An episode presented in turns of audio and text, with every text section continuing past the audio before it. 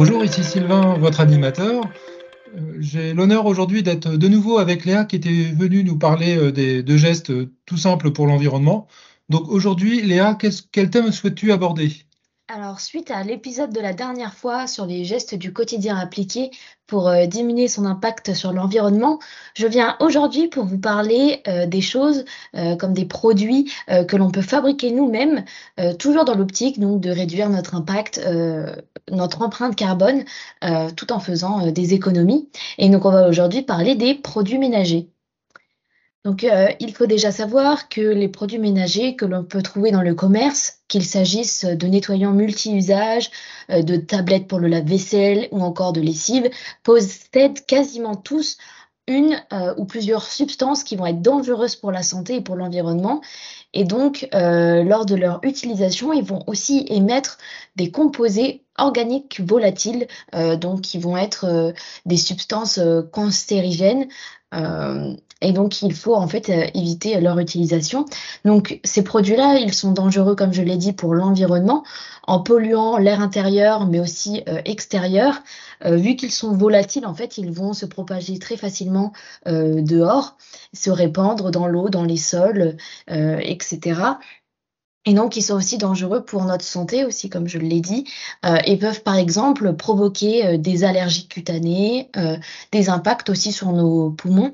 Et donc, euh, on peut retrouver sur le site de l'ADEME une liste de tous les produits à éviter, comme par exemple, l'ADEME cite les antibactériens et les désinfectants, les détergents, les détachants, les détartrants, les parfums d'intérieur, etc. Donc, ça fait beaucoup de produits qui peuvent être en fait finalement dangereux pour notre santé alors qu'on les utilise au quotidien. Mais alors comment on fait pour les repérer et les remplacer, Léa? Alors, il existe deux alternatives euh, à ces produits chimiques. Soit des alternatives trouvées en magasin, ou alors des alternatives qu'on va fabriquer nous-mêmes. Donc, pour repérer en magasin les produits qui vont être dangereux, il suffit de regarder et de comprendre surtout euh, les différents pictogrammes qu'on va trouver sur les emballages et qui permettent en fait de préciser le type de risque euh, auquel on s'expose. Et donc, on va essayer de choisir le produit qui en a le moins possible ou qui en a voire pas du tout. Euh, aussi, certains produits avec des labels euh, comme le label éco, l'éco-label européen ou alors EcoCert sont des labels qui vont limiter les différents rejets toxiques et donc qui vont être à privilégier. Donc aussi, euh, si on veut continuer à utiliser des produits ménagers du commerce, il vaut mieux éviter euh, tous ceux qui ont des parfums ou qui sont vendus en spray. Euh, donc, il faut lire et respecter aussi les différentes réglementations d'utilisation indiquées sur les emballages, en évitant certains mélanges avec des produits nocifs. Il faut aérer aussi les pièces où on va appliquer ces différents produits et même en hiver, hein, il faut le faire. Il faut aussi rincer après euh, le nettoyage pour éliminer les substances qui peuvent être potentiellement dangereuses.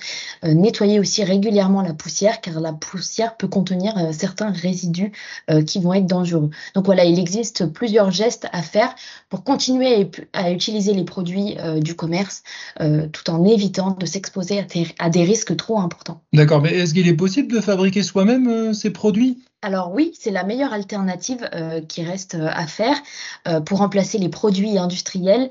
donc il vaut mieux les remplacer par des produits naturels et faits maison, avec seulement quelques produits de base tels que le vinaigre blanc, le savon noir, les huiles essentielles, l'eau, le bicarbonate de soude. On peut fabriquer une multitude de produits inoffensifs pour l'environnement et pour notre santé.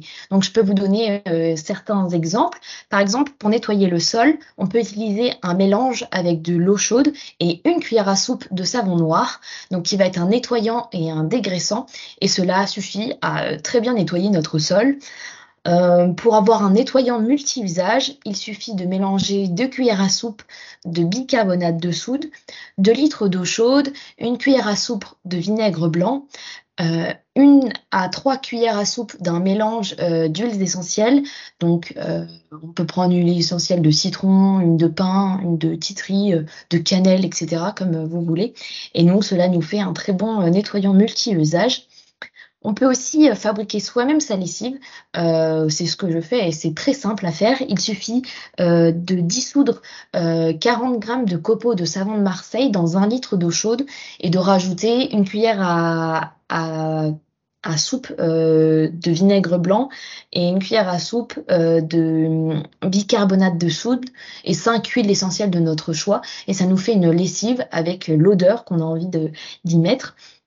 Il existe aussi plein d'autres recettes tout aussi efficaces que l'on peut retrouver euh, sur le site internet de l'ADEME ou avec euh, un PDF qu'on retrouve aussi sur ce site qui s'appelle euh, Le Grand Ménage et qui est très complet et très détaillé. Donc en fait, toutes ces infos sont présentes, comme tu le disais, sur le site. donc c'est https slash multimédia.adem.fr. De toute façon, bah, toutes tes recettes, nous les retranscrirons sur, sur nos réseaux sociaux et sur la page de cette émission donc consacrée à ce geste pour l'environnement donc sur le site de Radio Vissou. Bah, écoute, merci encore Léa pour ces, ces nouveaux conseils et puis peut-être à une prochaine fois. Merci à vous. Au revoir. Au revoir.